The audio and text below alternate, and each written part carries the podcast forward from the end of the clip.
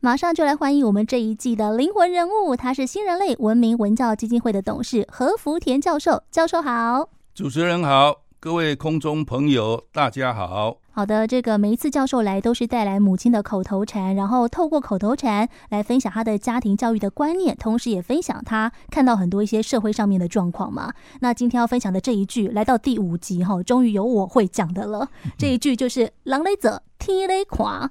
那教授，其实这一句，呃，我觉得各个年龄层大家都很熟悉。为什么妈妈会特别跟你讲这一句？然后你对这一句为什么这么有感触？收录在你的作品当中？对，呃，我母亲讲这个“人咧做啊，听得看”，不是只给我的，她是平常开口就这样讲。她碰到村庄里面有一些她认为不合适的言论或者行为的时候，嗯、但是别人的事。他管不到，但是他总会告诉我们说：“你看，人咧做哦，天的款，你要注意，要小心啊，不能像他们那个样子。”他是在训诫我们，就说：“不要以为你做什么没有人知道。”我有一次很调皮，就问他：“我说妈妈，我们在做什么？你怎么会知道？”他说：“举头三尺有神明呐。”不要以为没有人知道了啊！那么这个当然了，举头三尺有神明，这个没有办法用科学来验证的哦。这个是你相信或不相信的问题。嗯但是科学不能证明它有，但也不能证明它没有。所以有与没有之间在于信仰。你觉得这一句话有道理，或者是真的是这样？那么心里有这种想法，你的行为啊就会受到心里的想法的这个节制。嗯，相信的人呢，认为头上三尺就有神明在，不管是监督还是保护你。哦，哦，这个两个意义都可以用。那如果说你认为是在监督你，那就是不敢做，因为做了有人会知道，嗯、有神明会知道，像。训导主任常常看着我，本来想做一点坏事都不大可能，没错啊，因为怕他看见，所以就没做，一辈子都不敢做，那不就一辈子都是好的吗？所以信与不信是有分别的。嗯，不信的人呢，他会觉得反正我做了也没人知道，上苍也不会处罚我，做好也不会奖励，做坏也不会处罚，那我干嘛？我随心所欲好了，呃，甚至于。长大以后呢，杀人放火啊，什么东西都在所不惜，他又不怕。通常这种不信的人呢、啊，嗯，呃，有一种心理的状态，就是他不相信轮回、报应、因果循环。对，呃，这一辈子他都不知道怎么过，他怎么晓得还有没有来生呢？所以他就不做这种打算。反正我今生我能占多少便宜，就占多少便宜。对，哇！但是如果已经存有这样子的想法，要去改变它，真的不容易哦。不过，我觉得教授的妈妈非常了不起。生活当中很多，她觉得，哎，这个言论不 OK，这个行为不 OK，她就会立刻跟你们分享，告诉你们不要像这个样子，因为都有神明在看，在监督你们。机会教育，对，我觉得这个很棒哎，嗯、就是妈妈看到什么就赶快跟小朋友做分享，然后告诉你们，就引以为戒，为的就是希望你们可以一直都是光明磊落的好人。是的，嗯，这个我母亲呢，因为也常常讲，懂得不多，她自己也觉得她因为没受到什么教育，啊、呃，所以她就从呃祖辈这些人呢、啊、口耳相传，嗯、或者是我常讲的，就是说。她很多知识都来自于歌仔戏，乡下有什么庆典的时候，就演一出歌仔戏，他就从那里面学到很多东西。其实啊，在我们娱乐的时候，有的人呢、啊，光看完就很高兴就算了。哎，有的人就会思考，从这里面得到一些教训，得到一些学习的机会。呃，这个机会啊，我母亲是很擅长学习的人。我现在觉得，我母亲很会学习。这是非常了不起的一个技能哎，因为其实有蛮多的老师发现现在的学生不懂得如何提问，然后没有什么观察能力。我们有时候会说啊，其实身边每一个人都是你的老师，你总能在人家身上学到一些东西。可是如果你没有观察的能力，其实你是发现不了有那么多的老师环绕在自己的周围。那教授，我们讲到今天这一集的主题，妈妈讲的话哈，人咧做，天咧看，你有特别提到说，就是这个跟信仰有关系，信仰真的可以产生力量吗？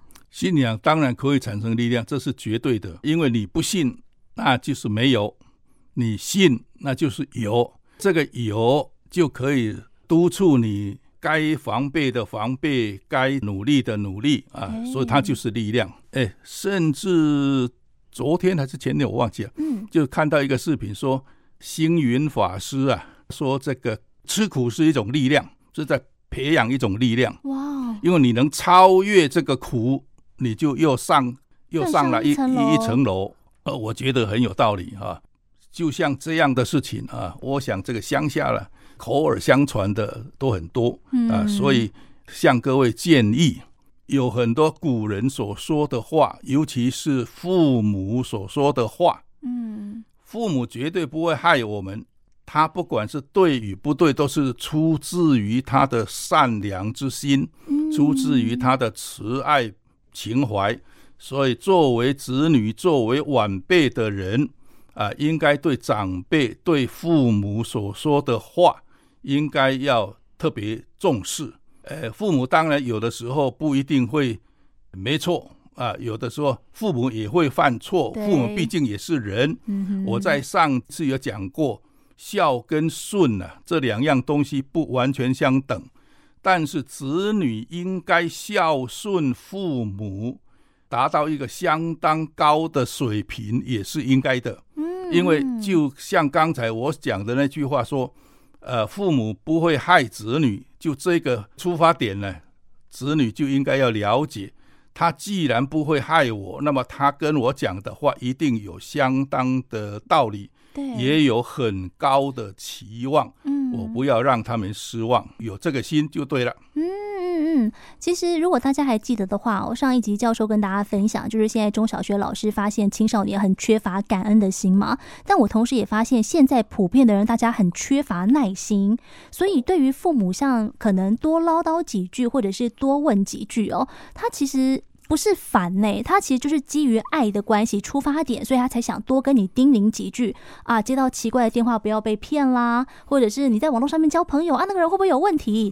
你都会觉得拜托你才有问题。哎，可是爸爸妈妈为什么会突然这样子讲？就是因为他可能看很多相关的新闻，所以他想要提醒你背后可能隐藏的危机。但是通常我们对于这样子的关心提问是没有耐心去呃研究爸妈背后的担忧出自于哪里，所以只想要赶快就是。是啊，呵呵，我栽我栽，就把电话挂掉了。是的，这个没有耐性呢、啊，是一般作为子女的人常犯的毛病。对，以前有一个例子啊，说一个年轻人跟他爸爸在院子里，老爸爸就问那个儿子，树上有个麻雀啊，跳来跳去，那那是什么？